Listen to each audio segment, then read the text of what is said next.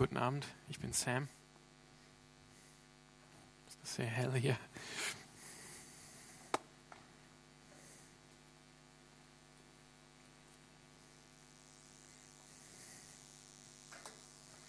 Ja, ich ähm, kann euch kaum sehen.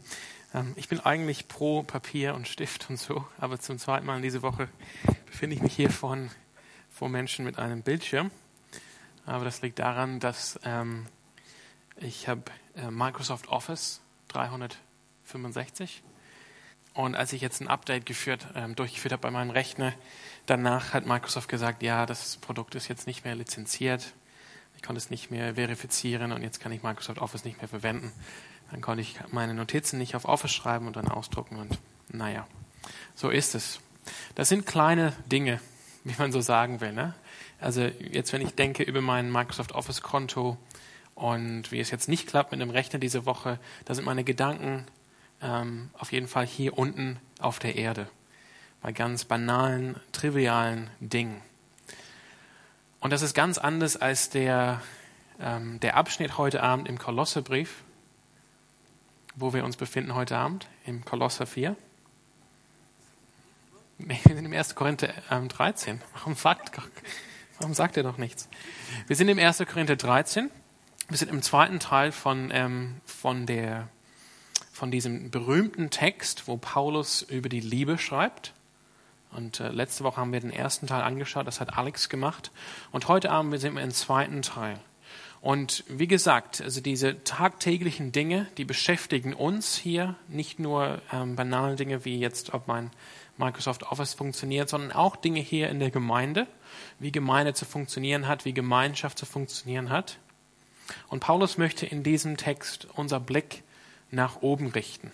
Und das, das ist schon ein ganz, kann ein ganz unangenehmes Gefühl sein am Anfang. Wir werden gleich um, den Text miteinander lesen, aber ich stelle, also ich, ich habe überlegt, wie ist das, wenn man, ich weiß nicht, ob ihr euch schon mal Gedanken gemacht habt über Gott oder über die Ewigkeit oder über die Unendlichkeit. Es kann unbequem sein. Manchmal kriegt man auch so ein physikalisches Gefühl, so in den Rücken, wow, als würde man irgendwie dauerhaft durch den Raum fallen, also durch Raum im Sinne von außerhalb der Erde.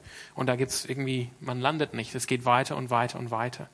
Und man merkt irgendwann im Gedankengang, da merkt man, ups, ich komme einfach nicht weiter. Ich kann da einfach nicht weitergehen, wenn ich über die, die Unendlichkeit denke oder über Gottes Ewigkeit, dass Gott ewig existiert hat.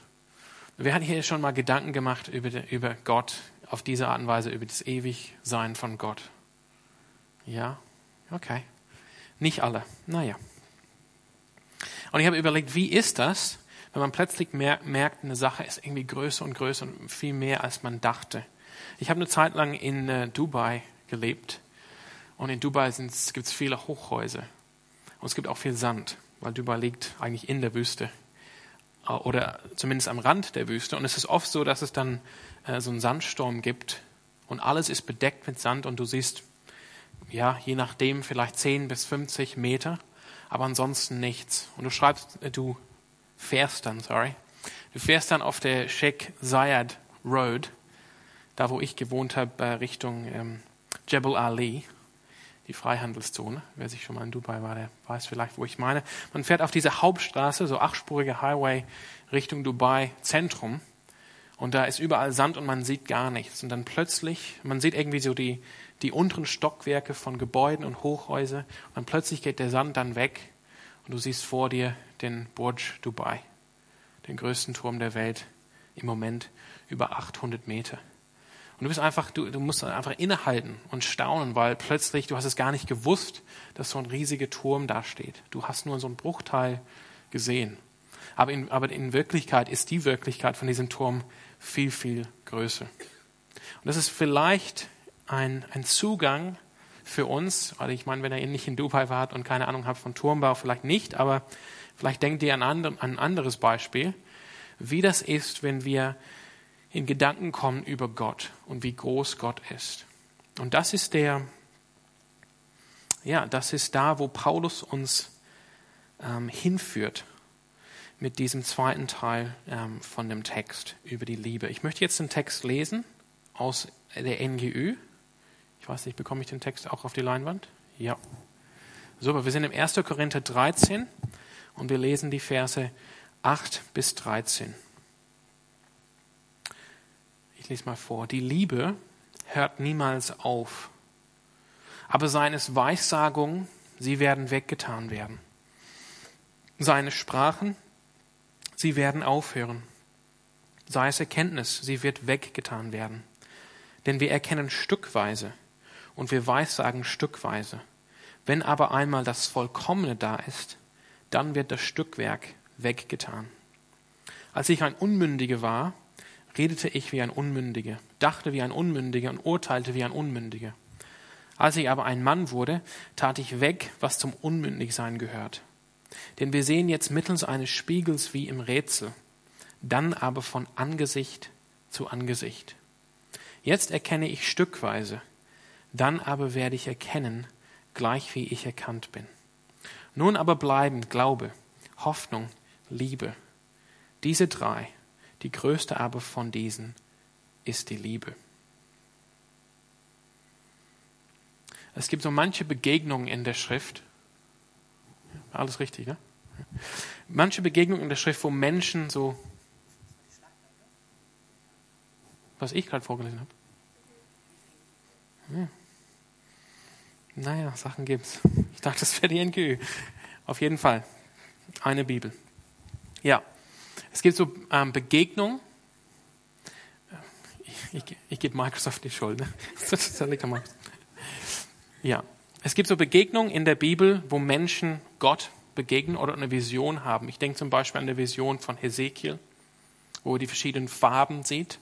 Diese Vision ist für uns in, im Buch Hesekiel oder Jesaja, der eine Vision hat von dem Thron Gottes. Diese Vision wird nochmal aufgegriffen von Johannes in der Offenbarung, wo er auch eine, eine Vision hat von Gott, von den Ältesten um den Thron Gottes und von den Tieren. Das hört sich vielleicht ein bisschen lustig, komisch an für dich, wenn du die, die Offenbarung noch nicht gelesen hast, aber du kannst das nachlesen in der Offenbarung.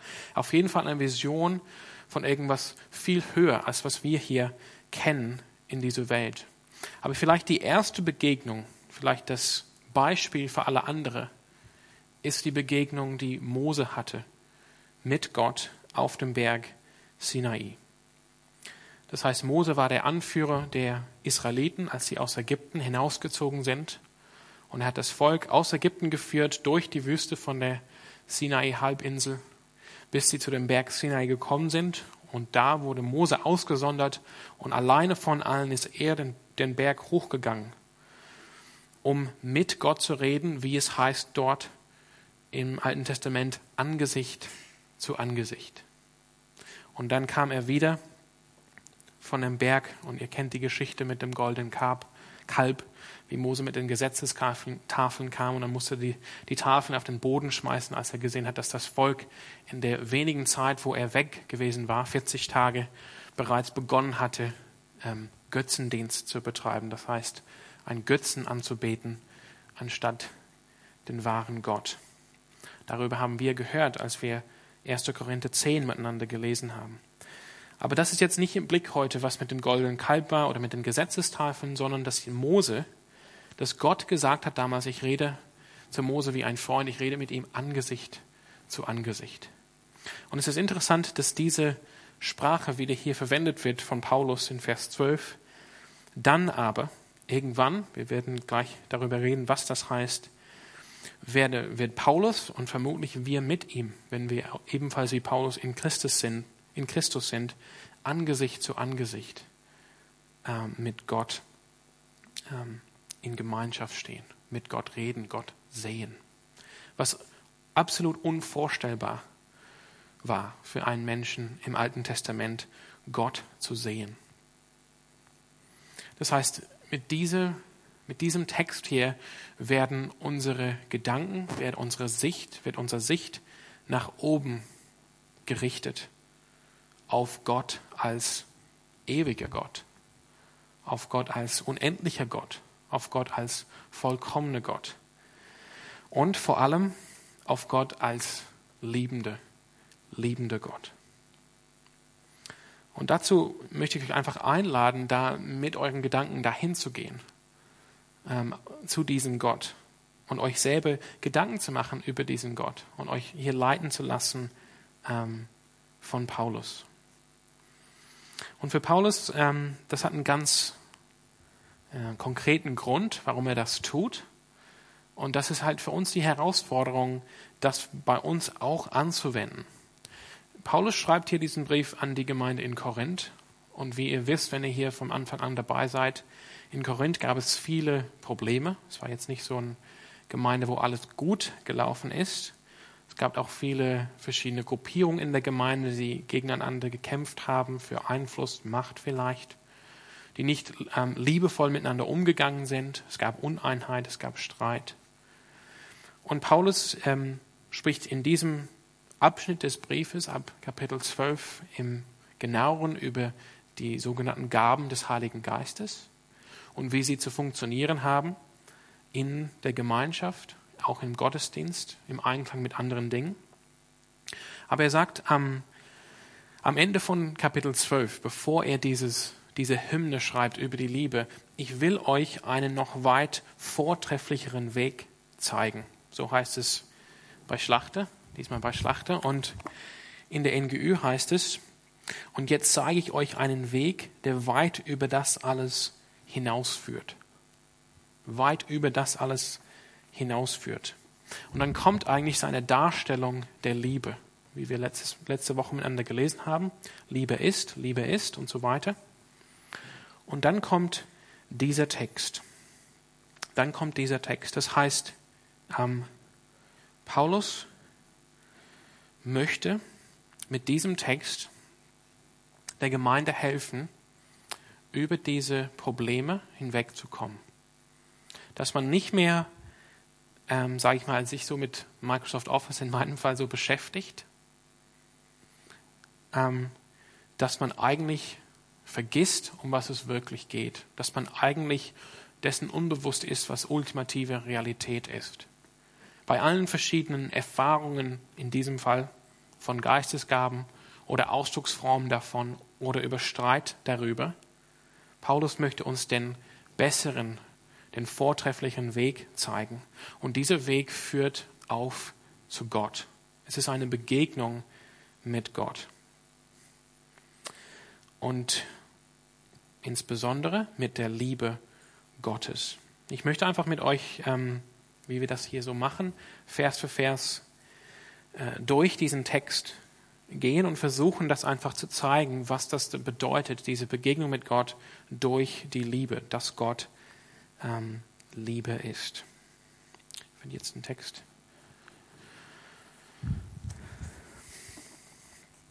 in die Hand nehmen. Und ich lese es nochmal einfach, damit, dann haben wir das auch auf der Band auf NGÖ. Ne? Die Liebe vergeht niemals. Prophetische Eingebungen werden aufhören. Das Reden in Sprachen, wie von Gott eingegeben sind, wird verstummen. Die Gabe der Erkenntnis wird es einmal nicht mehr geben. Denn was wir erkennen, ist immer nur ein Teil des Ganzen und die prophetischen Eingebungen, die wir haben, enthüllen ebenfalls nur einen Teil des Ganzen. Eines Tages aber wird das sichtbar werden, was vollkommen ist. Dann wird alles Unvollkommene ein Ende haben. Als ich noch Kind war, redete ich, wie Kinder reden, dachte, wie Kinder denken und urteilte, wie Kinder urteilen. Doch als Erwachsener habe ich abgelegt, was kindlich ist. Jetzt sehen wir alles nur wie in einem Spiegel und wie in rätselhaften Bilden. Dann aber werden wir Gott von Angesicht zu Angesicht sehen. Wenn ich jetzt etwas erkenne, erkenne ich immer nur einen Teil des Ganzen. Dann aber werde ich alles so kennen, wie Gott mich jetzt schon kennt. Was für immer bleibt, sind Glaube, Hoffnung und Liebe, diese drei. Aber am größten von ihnen ist die Liebe. Das heißt, Paulus redet hier über eine Zeit, wo manche Dinge aufhören. Das ist, glaube ich, euch allen klar von diesem Text. Manche Dinge werden aufhören. Und diese ähm, Textpassage ist ja eine nicht unumstrittene Passage in der Geschichte, weil ähm, es geht hier vielleicht auf der Oberfläche darum, ob bestimmte Gaben, in diesem Fall prophetische Eingabe, ähm, Zungenrede oder Erkenntnis, irgendwann aufhören werden oder nicht und wenn ja, wann? Habt ihr, habt ihr schon mal irgendwie davon gehört, dass dieser Vers so ausgelegt wurde? Ja, okay. Das heißt, ja, das heißt, ähm, Paulus spricht hier über einen Zeitpunkt, wann diese Dinge passieren werden. Ich möchte einfach sagen, aus dem Text ist dieser Zeitpunkt nicht irgendwie näher definiert. Also Paulus sagt nicht, ähm, ähm, wie, wie manche, die, ähm, die, diese Text, die diesen Text verwenden, um bestimmte Argumente vorzulegen, ähm, nicht nach 50 Jahren oder nicht nach 100 Jahren oder nicht nach 1500 Jahren oder 2016 Jahren, sondern es ist keine Eingabe hier von der Zeit gegeben. Aber es ist sehr wohl hier die Feststellung von Paulus, diese Dinge werden ein Ende haben.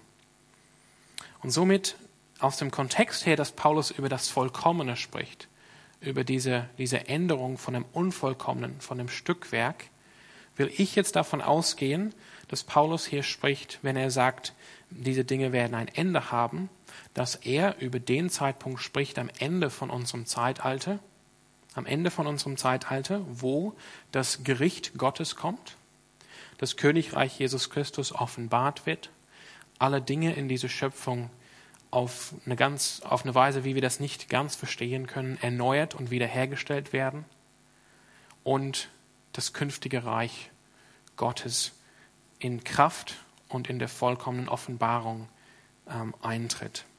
Das ist, was Paulus meint hier, diesen Zeitpunkt. Und ich hoffe, dass das äh, irgendwie klar sein kann aus dem Text, dass Paulus nirgendwo hier einen, einen, einen Zeitpunkt feststellt anhand von irgendwelchen historischen Dingen. Ähm, weder zu seiner Zeit noch in der Zukunft, sondern er spricht über eine, letztendlich über eine Offenbarung des Vollkommenen. Und das muss kommen, wenn Gott sich offenbart in der Zukunft.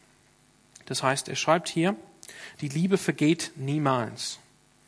Das ist so ein bisschen so diese, ähm, sind drei, mh, hm, drei Verse hier, die ein bisschen wie ein roter Faden durchziehen durch, ähm, durch diese, diesen ganzen Abschnitt. Wir haben es gerade den ersten gelesen, ähm, Kapitel 12, Vers 31. Jetzt zeige ich euch einen Weg, der weit über das alles hinausführt und meint damit den Weg der Liebe.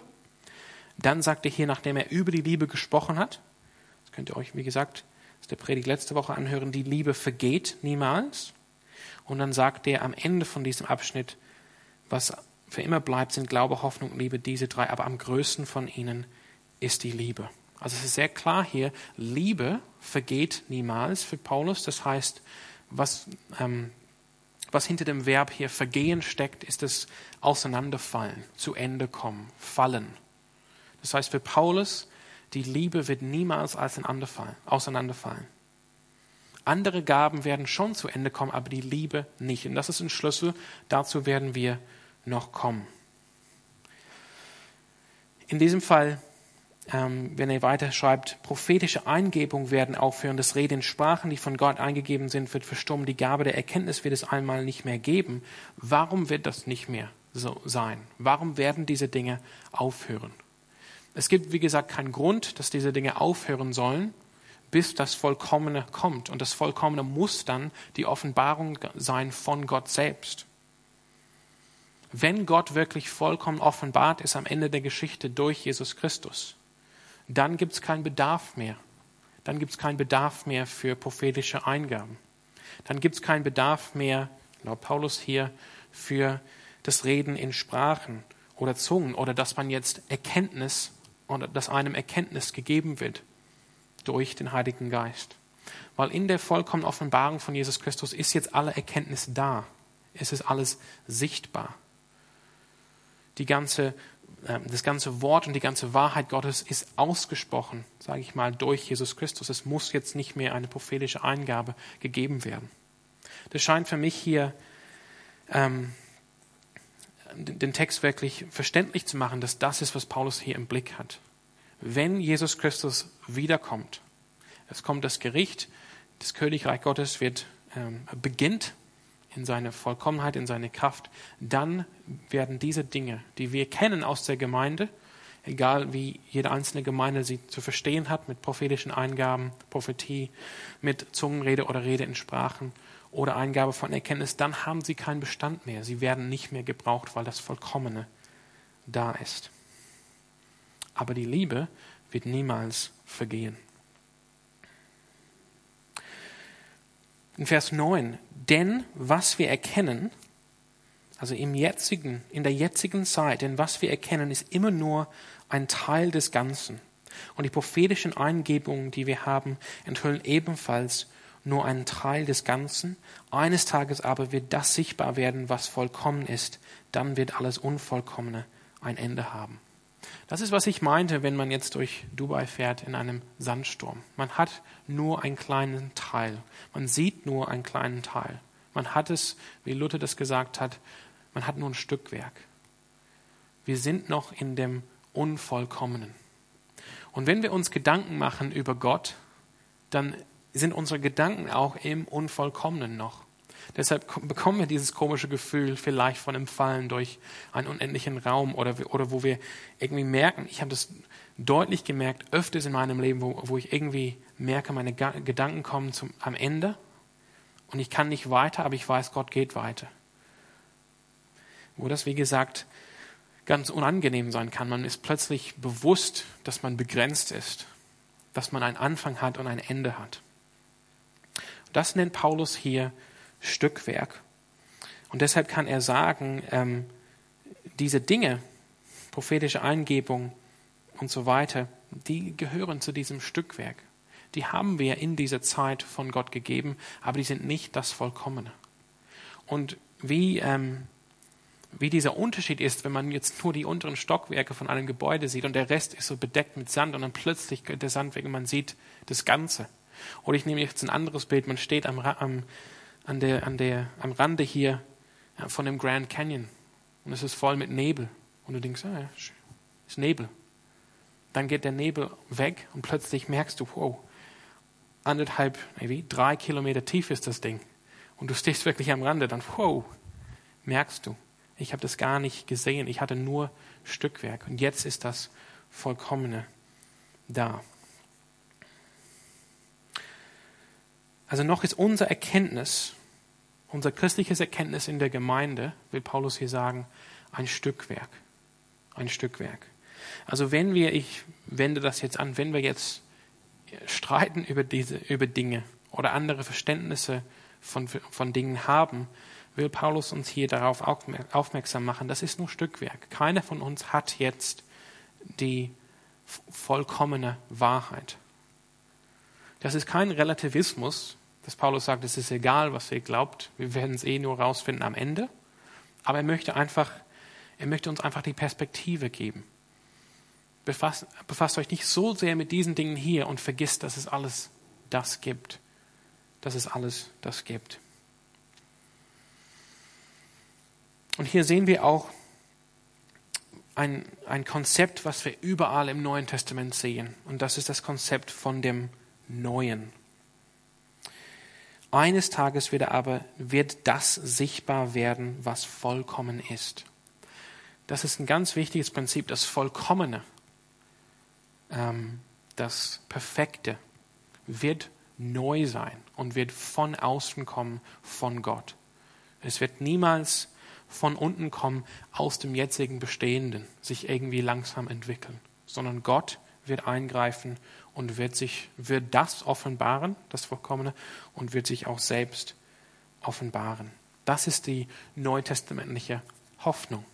Wir hoffen auf den Tag, wo Gott wieder ähm, eingreift in die Geschichte, um, die, um dieses aktuelle Zeitalter zu einem Ende zu bringen und das neue Zeitalter ein, ähm, an, äh, zu beginnen, wo eben er ganz offenbart ist. Die, das ist unsere Hoffnung. Paulus geht weiter hier und möchte jetzt noch ein Bild geben, wie diese Dinge einzuordnen sind, als er darüber spricht, wie es ist, ein Kind zu sein ähm, oder ein Erwachsener zu sein. Und er bezieht das hier auf die Geistesgaben, meine ich. Das heißt, er schreibt, als ich noch ein Kind war, redete ich, wie Kinder reden, dachte ich, wie Kinder denken, urteilte, wie Kinder urteilen, doch als Erwachsener habe ich abgelegt, was kindlich ist. So er sagt, es geht hier nicht darum, ob jetzt Geistesgaben von Gott sind oder nicht. Das steht außer Frage, sondern es geht darum, wie ich, ähm, wie die Erfahrung von Geistesgaben oder, oder wie sie sich ausdrücken oder unsere Meinung dazu oder wie wir, die, wie wir diese Dinge bewerten oder welchen Wert wir diese Dinge geben, das wollen wir ähm, mündig beurteilen. Das wollen wir als mündigen Christen beurteilen. Das heißt, es ist wieder eine Sache von Perspektive. Wir müssen, ähm, wir müssen aufhören, so als kleine Kinder, wenn man will, und in diesem Kontext sind halt die Geistesgaben im Blick, als kleines Kind diese Dinge beurteilen oder über diese Dinge reden oder über diese Dinge Meinung bilden, sondern wir müssen das tun als Erwachsene. Und wahrscheinlich, was Paulus hier meint, weil es halt so ein Thema war in Korinth, ist einfach das, also was er mit unmündig meint oder kindlich meint, ist das Selbst, ist die Selbstzentriertheit, der Egoismus, dass ich alle Dinge, die um mich herum abspielen in der Gemeinde, sei es Geistesgaben oder was auch immer, aus, der, aus der, meiner Perspektive beurteile oder darüber rede, ähm, inwiefern sie mich direkt betreffen oder was ich davon habe. Ob sie mir was bringen. Und Paulus sagt, nee, wir wollen mündig, wir wollen mündig über diese Dinge reden, mündig unsere Meinung bilden. Das heißt, wir haben nicht, nicht mehr primär im Blick, was ich, mich selbst oder was mir das bringt oder wie mich das betrifft, sondern wir haben den Blick zunächst für den anderen. Ja, wie geht es dem anderen in der Gemeinde? Und wie, ähm, ja, welche Auswirkungen haben diese Dinge auf die anderen in der Gemeinde? Und dann weiter, was ist das höhere Ziel davon? Das ist vielleicht hier Kern, was es bedeutet, mündig zu sein in diesem Sinne. Was ist das höhere Ziel von diesen Dingen? Paulus hat schon begonnen, dieses Ziel ähm, auszulegen hier in Kapitel 13. Das höhere Ziel ist nämlich die Liebe. Oder wie er schreibt in 1. Korinther 12, Vers 7, wenn er überhaupt beginnt, über diese, diese Thema, dieses Thema zu reden, das Ziel von den Geistesgaben ist es, dass, der ganze, dass die ganze Gemeinde aufgebaut wird. Das heißt, für andere. Die Liebe zum anderen. Und jetzt hat er diese Liebeshymne geschrieben und meinte, das ist jetzt der Weg, der vortrefflicheren Weg, der Weg, der über alles andere hinaus führt. Eben, dass wir mündig sind, wenn wir einen Blick für diese Dinge haben, das nicht um uns selbst kreist oder selbstzentriert ist, sondern der den Blick hat für den anderen und eben für das höhere Ziel im Licht der Liebe. Denn diese Dinge, um die es hier geht, damals in Korinth, vielleicht in unserer Gemeinde, vielleicht sind es andere Dinge in unserer Gemeinde, die werden vergehen. Die gehören nicht zu dem Vollkommenen. Die werden vergehen. Und diese Perspektive müssen wir haben, was niemals vergehen wird. Was niemals vergehen wird, das ist die Liebe. Das ist die Liebe. Er geht weiter in Vers 12. Jetzt sehen wir alles nur wie in einem Spiegel und wie in rätselhaften Bildern. Dann aber werden wir Gott Angesicht von Angesicht, sorry, dann werden wir Gott von Angesicht zu Angesicht sehen. Ihr kennt vielleicht, ähm, kennt ihr die Höhle von Platon? Ja, ich war schon mal da in Griechenland. Nee. Das hier ist ein Bild aus, ähm, aus Paulus, aus der Welt von Paulus, wie die Menschen damals gedacht haben. Und ihr kennt vielleicht den Namen Platon. Und Platon hat gemeint, das, was wir sehen, ist eigentlich nur eine, ist, ist, ist nicht die, die wahre Realität, sondern es ist ein Abbild davon, was uns letztendlich ablenkt von der, von der wahrhaftigen Realität. Die ist nämlich oben zu finden bei den sogenannten Formen oder Ideen. Und ich will jetzt nicht ähm, sehr viel jetzt darauf eingehen, aber Platon gebraucht hier ein Bild von Männern, die, die in einer Höhle sitzen. Und hinter ihnen ist ein Feuer. Und das Feuer brennt, aber die sehen das Feuer nicht, sondern die schauen auf die Wand von der Höhle. Und die sehen natürlich an der Wand die Schatten.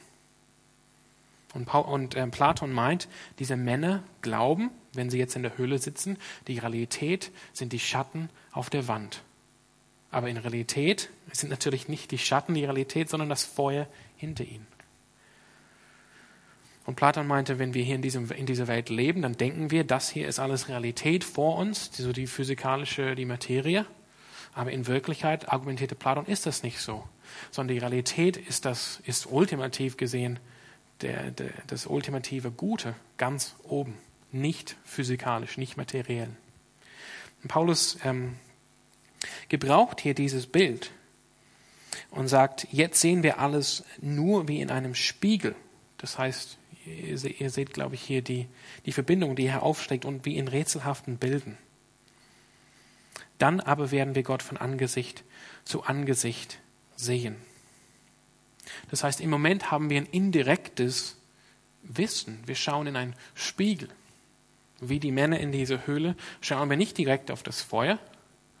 In diesem Fall steht das Feuer aber nicht für die physikalische Realität, oder sorry, die Realität, sondern für Gott als Christen. Sondern wir schauen auf die Höhlenwand und sehen was und müssen, müssen merken, das ist nur ein Stückwerk, was wir haben. Wir sehen nicht alles jetzt, wie das eines Tages vollkommen offenbart wird. Das heißt, wenn, was wir jetzt haben, das kann zu, ähm, zur Meinung, zur Überlegung und so weiter, zu Gedanken führen, die, die falsch sind, eben weil wir nicht alles schon wissen. Aber eines Tages werden wir Gott von Angesicht zu Angesicht sehen. Hier nochmal so die, die Anspielung auf Mose, dass Mose Angesicht zu Angesicht mit Gott geredet hat. Und das ist unsere, ja, das ist auch, gehört auch zu unserer Hoffnung als Christen, dass wir das eines Tages Gott von Angesicht zu Angesicht sehen werden. Und Paulus erklärt hier, was er damit meint. Wenn ich jetzt etwas erkenne, erkenne ich immer nur einen Teil des Ganzen. Dann aber werde ich alles so kennen, wie Gott mich jetzt schon kennt. Dann werde ich alles so kennen, wie Gott mich jetzt schon kennt. Da steckt so viel drin hier. Eine sagt hier, ähm, sorry, ich komme gleich dazu. Das heißt, hier sehen wir die, die Kluft zwischen Gott kennen und von Gott erkannt sein, wird eines Tages ähm, überbrückt werden oder wird, wird nicht mehr bestehen. Es wird, das wird, diese Kluft wird aus dem Weg geräumt werden. Ja, lass mich, ich versuche das ein bisschen ähm, zu erklären. Ja. Wir, hm, wie kann ich das erklären? wir sagen immer in diesem Stückwerk, wo wir sind, dass wir Gott kennen. Das ist uns überhaupt wichtig. Wir, wir sagen, ich kenne Gott oder wir wollen Gott kennen. Aber für uns bleibt es auch Stückwerk, inwiefern wir wirklich von Gott gekannt sind. Letztendlich kommt es aber darauf an, nicht, nicht, dass wir behaupten, dass wir Gott kennen, sondern Gott zu, zu uns sagt, ja, ich kenne dich. Komm hinein in das, was ich für, für euch vorbereitet habe. Und in diesem Moment, sagt Paulus, wird diese Unsicherheit, diese, dieses Unvollkommene weg sein. Ich glaube, wir können, wir können vielleicht versuchen, da einen Zugang zu finden über menschliche Beziehungen. Überhaupt sind Beziehungen eine Widerspiegelung von der Wahrheit Gottes. Und gleich kommen wir auch dazu. Das heißt, wir erfahren das in unseren zwischenmenschlichen Beziehungen, aber das ist auch so eine, eine Sache, die wir vielleicht nur an bestimmten Momenten wirklich erfahren. Vielleicht hoff, hoffentlich mehr in der Ehe als in anderen Beziehungen oder in sehr guten Freundschaften. Aber auch da ist es immer, gibt es immer noch einen Rest, wo wir sagen, ich, ich, ich kenne dich nicht und du kennst mich auch nicht. Ja, habt ihr das schon das Gefühl gehabt? Du redest vielleicht mit deinem besten Freund oder mit deiner besten Freundin oder mit deinem Ehepartner. Eigentlich eine Person, mit, dem, mit der du alles teilst. Du redest über die tiefsten Dinge deines Herzens. Und doch merkt man manchmal, oder merkst du vielleicht manchmal, da sind aber Dinge hier drin, die wirklich niemand kennt, außer ich. Auch wenn ich darüber rede, weiß ich nie wirklich, ob, der, ob die andere Person mich da wirklich versteht. Abgesehen jetzt von allen Eheklischees. Ob die andere Person mich wirklich versteht. Habt ihr das Gefühl schon gehabt? Wo du merkst, mit diesen Dingen bin ich hier ganz allein auf dieser Welt. Ich werde ich werd niemals die, die, die, Gewissheit haben, dass ich wirklich verstanden bin, dass ich wirklich gekannt bin. Paulus sagt hier, wenn wir Gott von Angesicht zu Angesicht sehen, dann wird, das, wird diese Kluft weg sein zwischen uns und Gott. Wir werden, wir werden Gott wirklich kennen und wir werden wirklich wissen, dass wir gekannt sind, dass wir erkannt sind und gekannt sind von Gott. Genau. Was für immer bleibt, sind Glaube, Hoffnung und Liebe. Diese drei.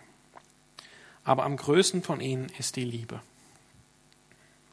Also ich will ganz kurz was zu diesem Vers sagen und dann euch hoffentlich führen auf den Weg, auf diesen Weg, diesen vortrefflichen Weg, wo ihr alle sagt, wow, Gott, mal gucken, ob es mir gelingt. Ne? Ich bin nur ein begrenzter Mensch.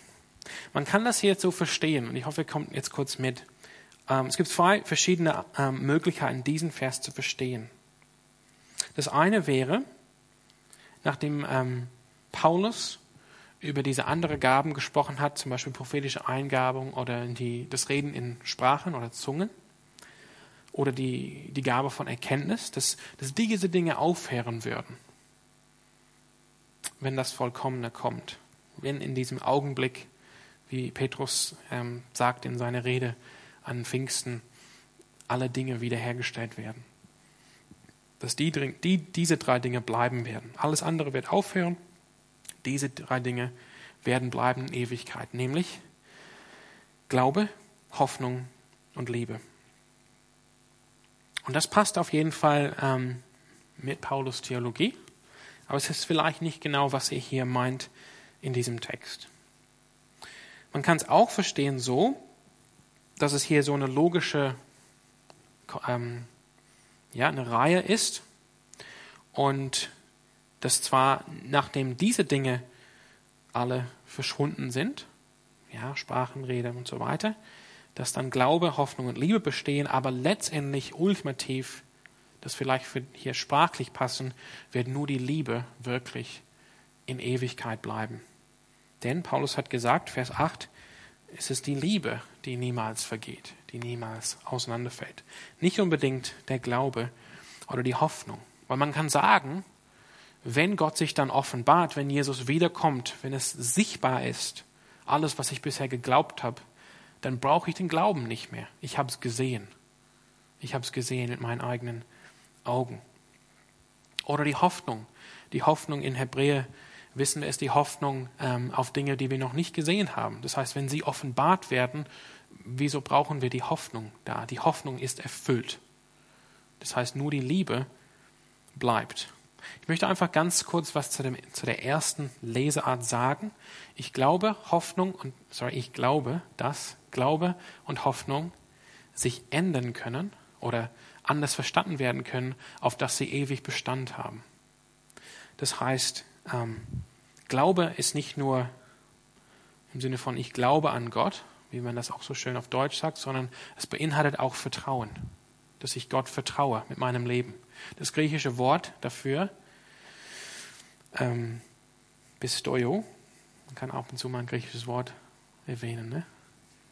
Ja, das bedeutet nicht nur Glauben, sondern auch Vertrauen, dass ich ein Vertrauen habe ähm, zu Gott. Und dieses Vertrauen wird in Ewigkeit noch da sein. Es wird, es wird keinen Punkt geben in der Ewigkeit, wo ich aufhöre, Gott zu vertrauen.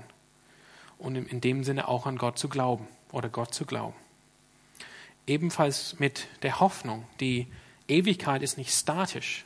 Das heißt, es ist nicht, dass nichts passiert, sondern Gott ist dynamisch und die Ewigkeit ist dynamisch und wir werden Dinge tun.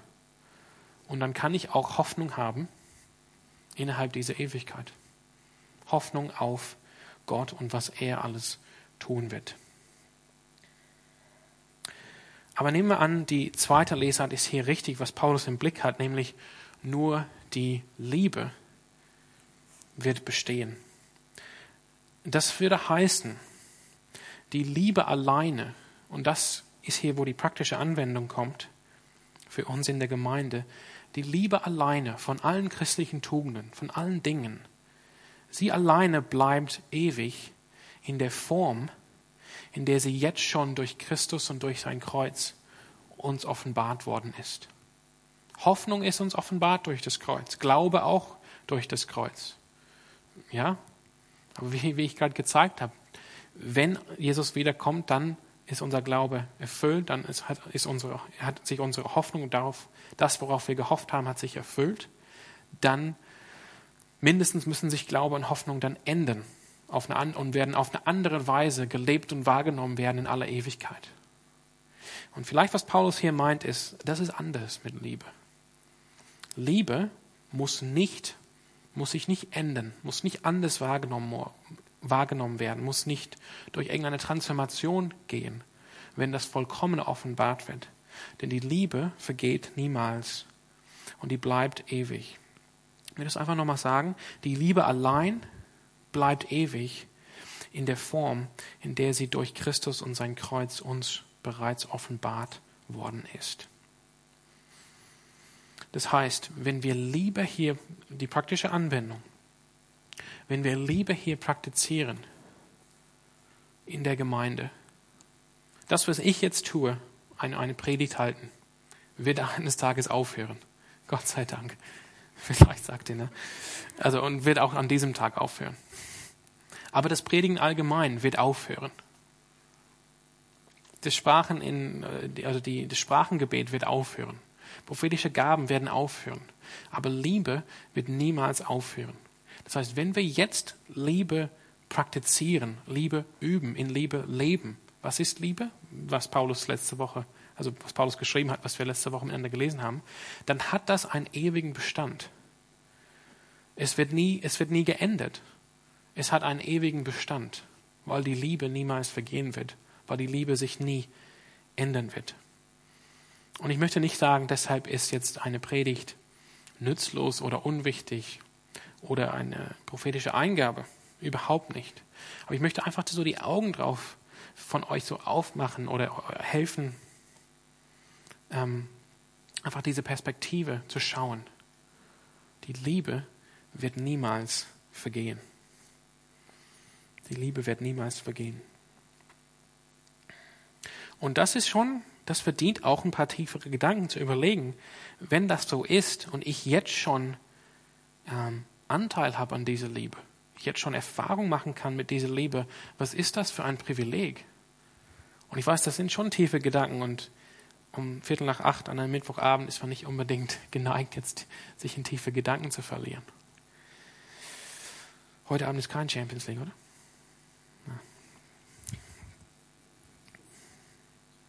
Aber das ist es wert, sich da Gedanken zu machen. Und ich, ich glaube wirklich, ähm, dass eben dieser Text uns gegeben ist, um, um wirklich unser Blick auf den Turm, auf den Grand Canyon, auf die Wahrheit von Gott zu richten. Ich möchte einfach ähm, enden hier mit ein, einer Überlegung, warum jetzt Liebe niemals vergeht. Was ist es an Liebe, das bedeutet, dass Liebe hier ewig ist und unveränderbar auf eine Art und Weise, wie Hoffnung und Glaube vielleicht es nicht sind. Ich möchte alle, alle Fäden jetzt hier äh, zusammenführen. Das heißt,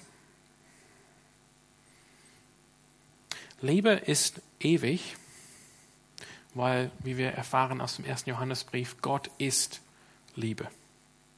Ganz einfach. Gott sagt nie, ich bin oder Gott ist Hoffnung oder Gott ist Glaube, auch wenn diese Dinge von Gott kommen und auf jeden Fall gut sind, wie alle guten Gaben, die von unserem Vater, vom Vater des Lichtes oben in der Himmel kommen. Aber Gott sagt über sich selbst, Gott ist Liebe. Nicht die Liebe ist Gott, aber Gott ist Liebe. Es geht nicht in beiden Richtungen. Und was meint Gott mit Gott ist Liebe? Ich würde sagen, Gott ist, wir haben es auch in einem Glaubensbekenntnis gesungen, in diesem Lied, das zurückgeht auf das apostolische Glaubensbekenntnis, dass Gott ein dreieiniger Gott ist. Das heißt, in aller Ewigkeit, in aller Ewigkeit, es hat keinen Anfang gehabt, hat Gott existiert in drei Personen, Gott Vater, Gott Sohn und Gott Heiliger Geist. Der Sohn, Jesus Christus, als zweite Person der Dreieinigkeit, nicht als Mann Jesus Christus, hat keinen Anfang. Er hat immer existiert in aller Ewigkeit. Der Heilige Geist ist keine Kraft, wie Alex auch gesagt hat vor ein paar Wochen, sondern eine Person. Und der Heilige Geist existiert in Beziehung mit dem Sohn und dem Vater in aller Ewigkeit. Und weil Gott vollkommen ist und unendlich ist, ist diese Beziehung innerhalb der Dreieinigkeit zwischen Vater, Sohn und Heiliger Geist, das ist Liebe. Insofern ist Gott Liebe, Liebe, weil Gott ein dreieiniger Gott ist. Gott ist nicht alleine. Ein alleiniger Gott ist nicht Liebe, weil allein kann man nicht lieben. Es braucht ein Objekt, es braucht ein Gegenüber, einen anderen, den man dann lieben kann. So, das heißt, Gott Vater, Gott Sohn und Gott Heiliger Geist existieren in dieser ewigen Beziehung der Liebe. Und insofern ist Gott Liebe und insofern hat Liebe auch ewigen Bestand und vergeht niemals. Sie ist, sie kann nicht vergehen letztendlich, weil sie eigentlich, sie ist Existenz. Ich bin abhängig als Wesen. Ich bin abhängig im biologischen Sinne von meinen Eltern. Ich bin abhängig als Geschöpf von Gott. Ich habe einen Anfang und ich werde hoffentlich nicht heute Abend ein Ende haben. Aber Gott ist nicht so. Gott ist unendlich in Vater, Sohn und Heiliger Geist. Und deshalb ist die Liebe auch, hat, hat schon immer existiert. Ich hatte einen Anfang. Ihr habt allen Anfang gehabt. Ihr habt angefangen zu existieren. Gott hat euch, wie man sagt, ins Leben gerufen. Aber die Liebe wurde nie ins Leben gerufen. Die existiert immer und deshalb kann sie auch niemals vergehen. Und wenn wir jetzt Gott von Angesicht zu Angesicht sehen, dann wird das erst der Anfang sein. Und ich hoffe, ihr könnt jetzt ein bisschen mitkommen. Wenn Gott jetzt unendlich ist und ewig existieren wird und wir mit ihm jetzt in aller Ewigkeit existieren werden, dann werden wir in aller Ewigkeit Gott nie ganz erfassen.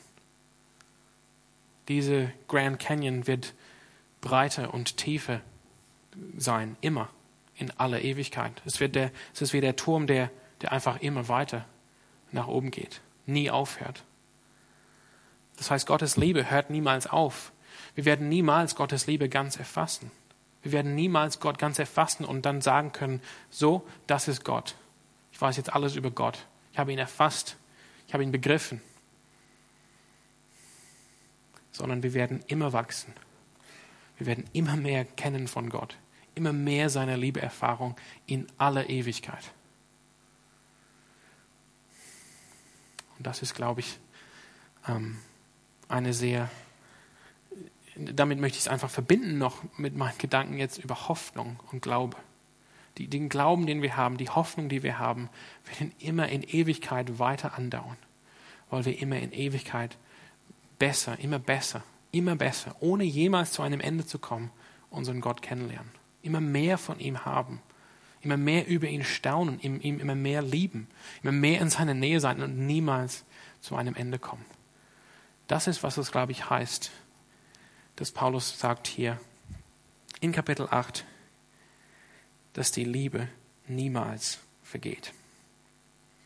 Und mit dieser Perspektive, das ist mein Schlusssatz jetzt, mit dieser Perspektive sehen wir die Dinge in der Gemeinde ganz anders. Sehen wir die Dinge mit Geistesgaben ganz anders. Sehen wir die Dinge mit Microsoft Office ganz anders.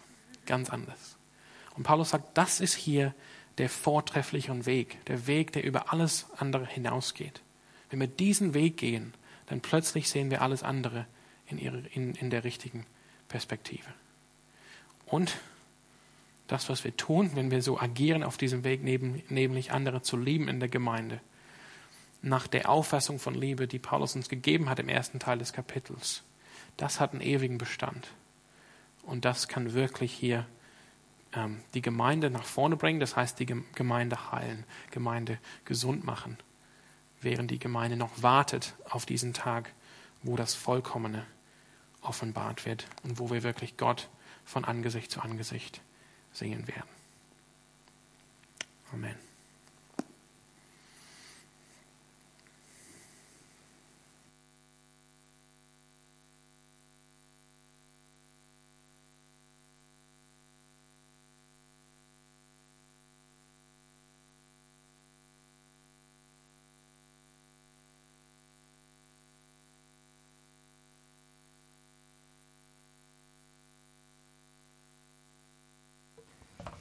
Vielen Dank, Sam, für die gute Botschaft.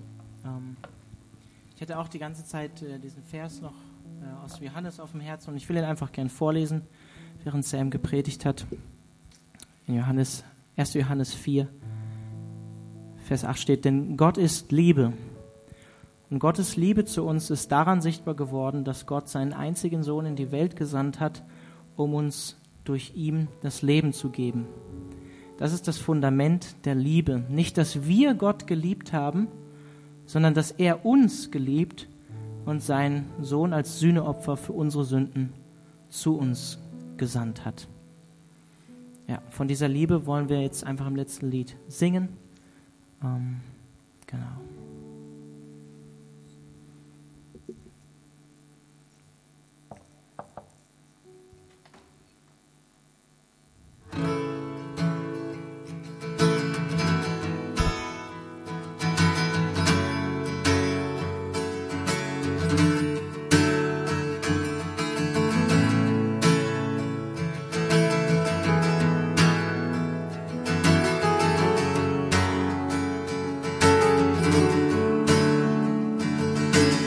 Jesus, Lord of heaven.